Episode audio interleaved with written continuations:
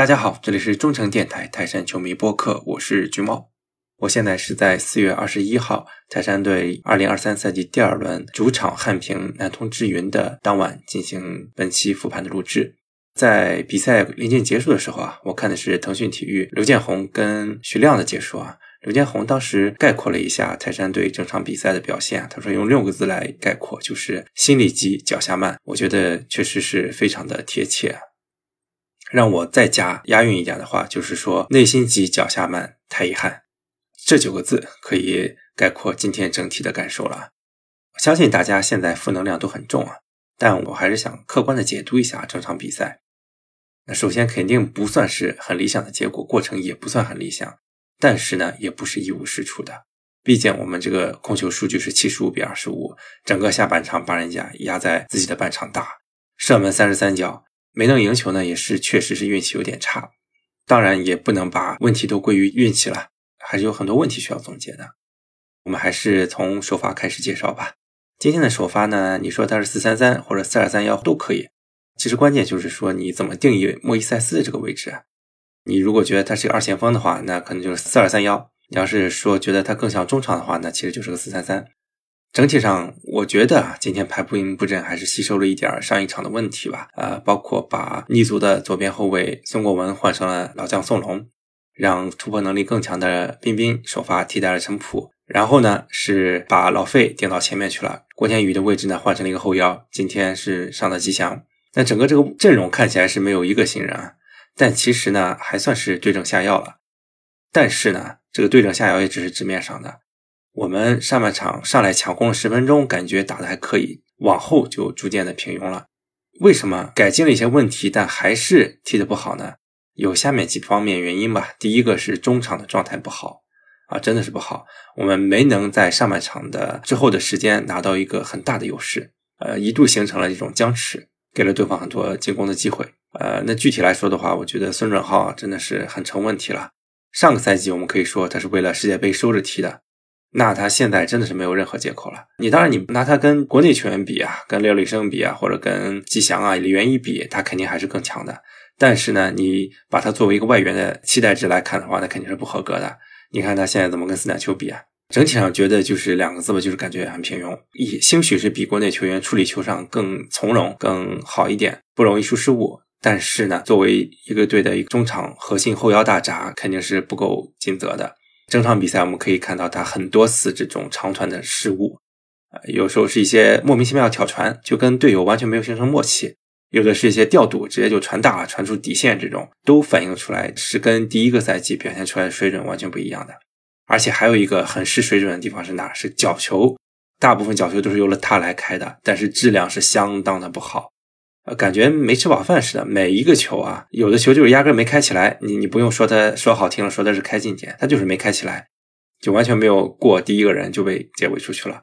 啊，那后面呢也是有几次开的是稍微高一点，但也仅仅是到前点这个位置上，而费莱尼是站在中点后点的位置，所以说这是首先是孙哥的问题，其次呢也要提另一个外援就是莫伊塞斯啊，我觉得他仿佛是每一个赛季上来都要宿醉一会儿啊，可能是老将吧，需要恢复状态时间更多一点。我们可以数一下，二一年的时候他回来是非常晚的，回来时候基本上就接近赛季尾声了吧，那会儿就没啥状态。当时大家都觉得，哎，是不是莫伊塞斯不行了？下个赛季要换外援了。当然，我们也都知道了，后来第二个赛季还是选择相信他了。去年呢，刚上来跟泰山队整体的状态一样，都很差，呃，以至于啊，当时我跟阿克啊，经常都在黑他。阿克就直接说了，莫伊塞斯状态就是不合格，就是该换了。但是呢，没想到他到了中后期之后，表现出了非常高的水准，最后交出了一个进球上十、助攻也上十的一个两双数据，真的成为一个大腿。这个赛季上来，经过三场比赛之后，我们可以断定啊，他还是处于这种 宿醉的状态。上一场嘛，我还说上一场有一个球啊，就是刘彬彬在右路给了他做一个内部非常漂亮的直塞，他一开始是无人防守的，但是他拿球之后抬头看，又等又看，最后传球时候被上抢的朱晨杰吧给挡住了。当时那个球，你哪怕第一时间去打门也会形成威胁。你第一时间没打门你选择观察后点，给到后点无人防守的陈普也没有问题。但是他愣就是一停二看三等，就把这个球给误过去了。当时我说这个球是有有失他水准了。那咱们再看今天整体的表现，整个上半场你就没见到他人。当时刘建宏是还说好话呢，说莫伊塞斯这种踢成精的老将，估计是在观察局势啊，是在蓄力，等到后面再发力。其实说白了，莫伊塞斯上半场就是压根没进入状态，根本不是说什么在观察怎么样的。所以看起来吧，可能是真的是老将啊，需要更多的时间来恢复自己的体能，恢复自己的整体状态。呃，第三点呢，我是跟大家一样吧，都有点儿失望，没有上李元一吧。他虽然今天吉祥不算是扯后腿的那个，但总归还是希望李元一之前大家都非常期待这个球员能够上场。我是不太清楚李元一之前是不是冬训状态保持的不好吗？还是因为身足那边不稳定，所以一直没怎么系统训练吗？但是你看费南多都已经两年没踢球了，这不现在也上了吗？呃，所以就不知道为啥一直不上他，希望能早点上场吧。另一个打不好的问题就是两个边路啊状态也没有打起来啊。首先呢。虽然是说彬彬的突破比较好，但是看起来他在左路的效果是远不如右路。右路他可以突破下底之后直接传中，但是呢，左路的话可以看到他一些左脚最后下底传中的时候效果是不太精准的。呃，右边呢，其实右边右路更多是交给王彤来下底的。王彤大家都知道，无论是说突破技术啊、停球技术啊，还是说传中的脚法都是不咋地的。那刘洋呢，也都知道拿球就是内切。今天也效果不好啊，然后呢，就不得不说这个丢球了。丢球我是非常的痛惜这个丢球的，为什么呢？因为我作为一个业余的爱好者啊，我都知道去看一下上一场南通支援的比赛集锦，大家也可以去翻一下。回头那个进球啊，南通支援进那个球跟今天进球几乎是一模一样啊。现场徐亮跟刘建宏当时也说提到这一点了。先不说前面那个错进错出的失误吧。一开始孙准浩想解围，但是搞成了一个回传一样，然后石科球弹到他身上之后解围不及，就被别人断掉了。然后当时其实断掉时候，大家不是没时间回放啊。我们当时顶上来的应该是郑铮吧？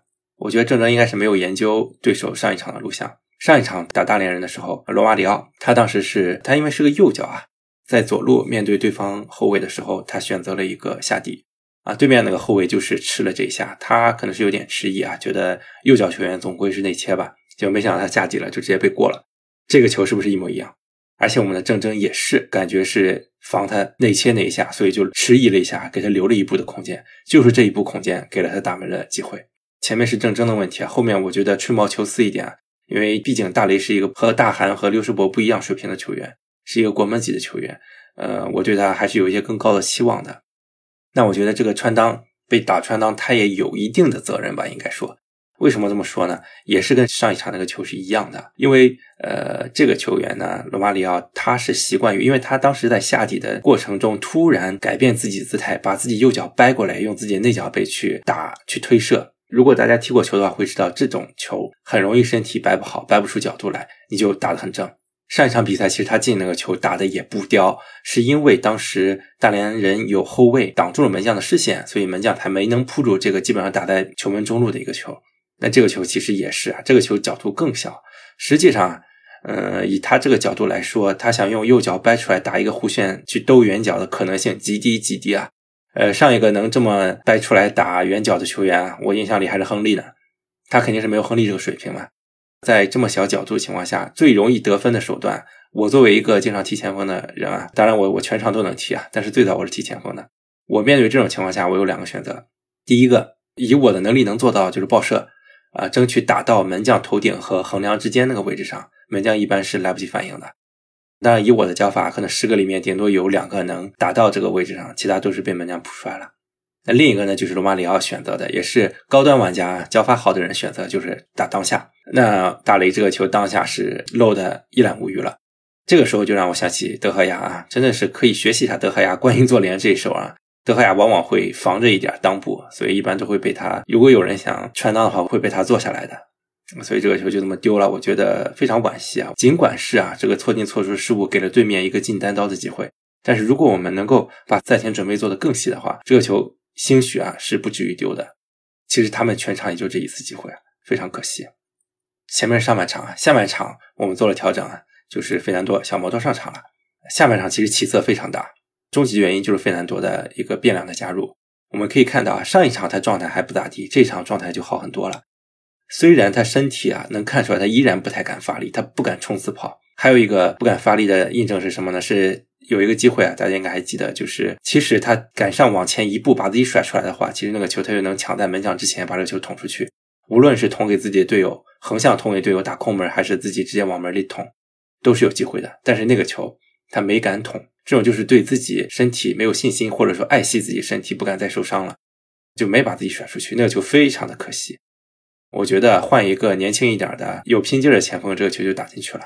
但尽管如此啊，他的技术优势还是非常大，还有他的脚法，大家都看到了，助攻就是他来自他的一个脚法，可以说全场比赛唯一一个靠谱的传中就是他传的就进了。所以说，我觉得费南多未来啊，在这个前腰甚至二前锋的位置上是非常有发展前途的。随着后续他状态慢慢调整啊，如果不受伤的话，我看好他成为这个赛季的大腿之一。呃，说完表现好的费南多，另一个我觉得表现好的是后来替补上场的曾国文，确实能看出来他在突破啊，在拿球方面是非常有特长的，包括左脚的这个传中也不算离谱，虽然传的也不是特别好，但是呢还是那个问题啊，就是也就是说我们下半场能左后卫压到对方半场了，他才敢突破。如果你还是一个正常比赛下的话，你让他踢在左后卫位置上，他还是不敢突破。但他的长处就是突破，所以我觉得为了发挥他的长处的话，还是要把他往前踢的。啊，莫伊塞斯下半场状态也回升了一些，至少你能看到他人影了。然后每个球呢，他也能分出去了。但是呢，还是慢半拍。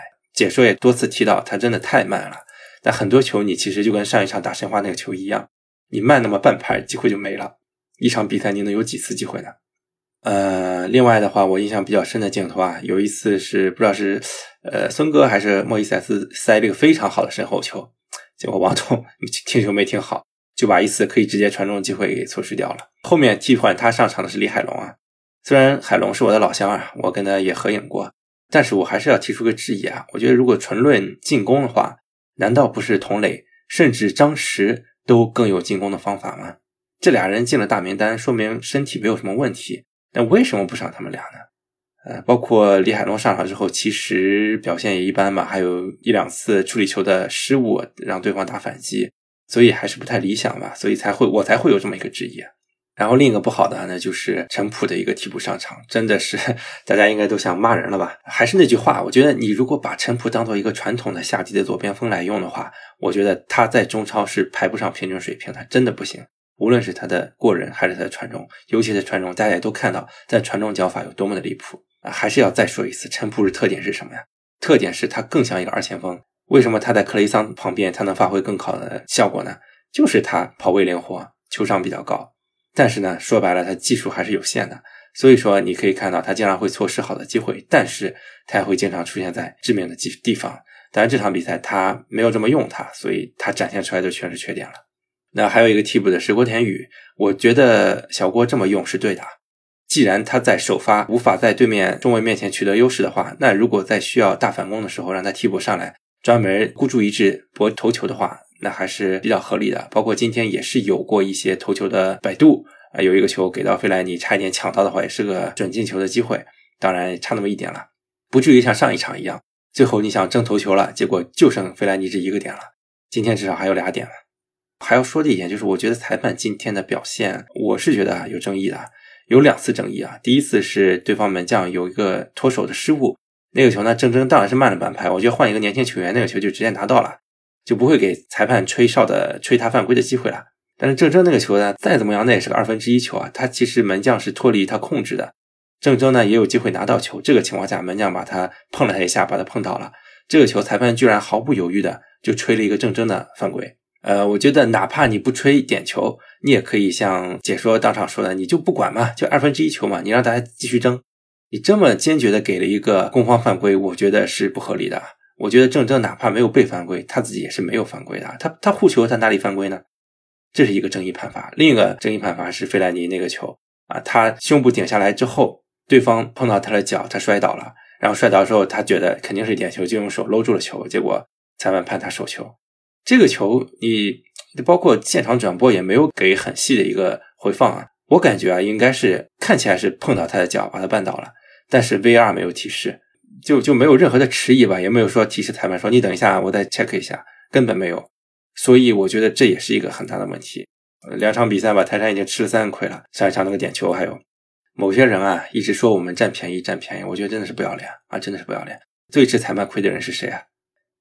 球员，包括到最后球员不太冷静啊。当然，确实是被对方这个风格，嗯，有点恼了吧？因为对方最后确实吃相有点难看，换了法的去拖延时间，各种拿黄牌，确实不是一个公平竞赛的一个态度啊。但是我们的球员这种时候，你是越不能急躁的，你越急躁，你这个时候搞出事情来，那对方就希望搞你的事情，就希望你跟你发生冲突，把时间给耗完啊！你还上钩，而且说白了，你再怎么样，对方确实不讲武德，但是人家也没有做出太多超出职业道德的事儿啊！你赛后去找人家去跟人家搞，事先上一次被禁赛，上赛季被禁赛禁的还不够吗？我觉得我们球员真的是应该这个脑子啊，要好好想一想了。我觉得队内也要批评一下。你虽然球员是会冲动，但是你这个真的是脑子有问题了。呃，我印象还有一个比较深刻的就是下半场，刘建宏说泰山队场上这个阵容平均年龄三十一岁。呃，我觉得这个问题也是值得反思啊。为什么我们每个动作都慢一拍？我觉得多少也跟年龄有关系啊。你无论是小摩托那个差一步就能进的球，还是说郑铮这个抢脱手，这也是为什么大家很希望新援能上来做一个强心剂，或者作为鲶鱼去搅动一下大家。但是我我还要提一下，就是宋龙这场比赛啊，其实表现是不错的，虽然是被踢完下场了，那可能是体力问题啊。我话聊着啊，可能这赛季踢完之后，大家会发现泰山队最均衡的左后卫还是宋龙，防守就不用说了，防守我觉得宋国文跟佟磊这种偏进攻的球员相比的话，宋龙这个防守的优势是无需多言的。我觉得哪怕是进攻啊，宋龙虽然不会自己运球啊攻上去，但是他抢点意识真的非常强，上赛季就进过几个关键球啊，包括在足协杯。这一场比赛，他也多次出现在禁区里非常危险的位置啊，所以我觉得可能是不是越大越开发一些新技能啊，反而是懂得什么位置都危险了。但是呢，尽管老的是香呢，也还是要注意后备力量的替代吧。毕竟老将他还是有些局限性的，毕竟他的速度啊、体力啊还是有问题的，包括动作速率啊。回到刚刚那句话吧，还是需要一些新的鲶鱼效应。总体上评价的话，我觉得这场思路还是对头的，一些调整还是比较中我的意的。但是在这个基础上，我我还是提几个建议吧。首先就是前面提了孙国文，让他首发来打左边锋，然后呢让边边去打右边锋，这样我们才能两翼齐飞。呃，然后呢，如果说我们下一场比赛需要进攻的时候，能不能试一下佟磊？佟磊真的是在进攻方面是有一手的啊。然后能不能启用李元一来打这个后腰？就继续去把费莱尼顶在前面啊，没问题，也只能依赖他。呃，小郭来继续作为替补，呃，后续上来加压的这么一个角色还是可以的。呃，下一场打浙江啊，好在浙江状态也不好，开局两连败，而且对手也都不是特别强的对手，一个是长春，一个是天津，都属于中游球，典型的中游球队吧。作为上赛季第三名踢成这样也是不应该，所以希望泰山队下一场比赛能够在状态都不好的情况下，比对手稍微好那么一点点啊，拿下一场胜利，度过现在一个难关吧。因为下场踢完之后，克里桑就回来了。呃，还有一些关于我们教练的话题，大家就都不要瞎猜了。既然俱乐部有一个解释，我们就去相信俱乐部啊，不要说俱乐部还没说啥，你自己先阵脚乱了啊。那俱乐部既然说出来了，那肯定是有凭证的。那不然，万一是因为其他原因的话，那俱乐部不就是等于说谎了吗？所以我觉得大家稳住啊，不要瞎猜。那最后呢，还是要赞扬一下我，称赞一下我们主场的球迷啊。憋了三年之后，确实非常给力。我看转播的时候也是有额外的留意我们现场球迷的表现，还是能非常清晰的听到大家的歌声和助威声的。所以希望大家不离不弃，像今天一样继续支持我们的球队，哪怕大家表现并不理想。前面前瞻的时候，我们给过一个指标，就是说前八轮二十四分，如果我们能拿到十六分的话，我们就把本赛季的预期调到争冠。那现在我们已经丢了五分了。二十四减五，我们最多只能拿十九分了，还有三分的容错度，就是说顶多还能输一场，留给我们的这种机会真的不多了。所以希望泰山队加油吧，看看后面能不能来一波连胜。让我们下周二再见。